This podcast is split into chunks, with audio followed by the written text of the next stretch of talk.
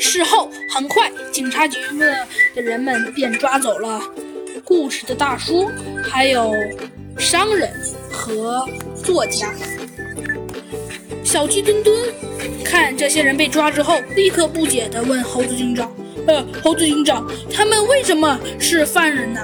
猴子警长笑了笑，道：“哼，其实很简单。”第一是商人，因为火车进站前，为了保持车站清洁，会关闭车上的卫生间，这时候是不能用商使用厕所的。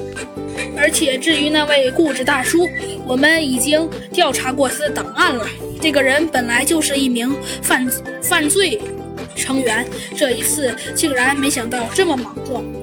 而这位作家，我们也已经查过了，他是伪造要去那里。但实际上，他却根本就不是什么作家。呃，是这样啊，猴子警长。可是，但他们是怎么作案的呢？呃，嘿嘿，这就很简单了。因为你想啊，A、B 两人分别在十三号和十五号车厢，而第三个人 C 就应该是在离支线道岔转撤器那里守候着。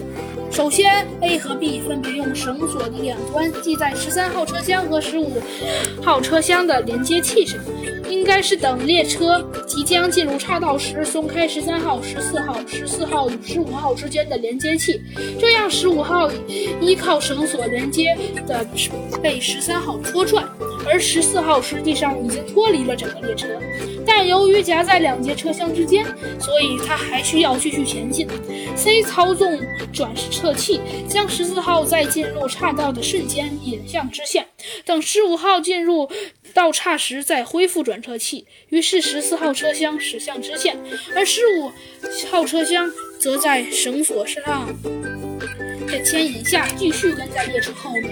列车进站减速后，十五号由于惯性逐渐靠近十三号。这时嫌疑人 A 就是商人，则谎称上厕所。溜到车厢后端，割开绳索，将十三号和十五号连接器关上，这样就可以造成假象了。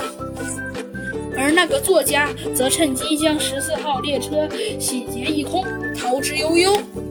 但是很可惜，我们及时赶到了，让警察封锁了现场，所以他们三个人都被抓住了。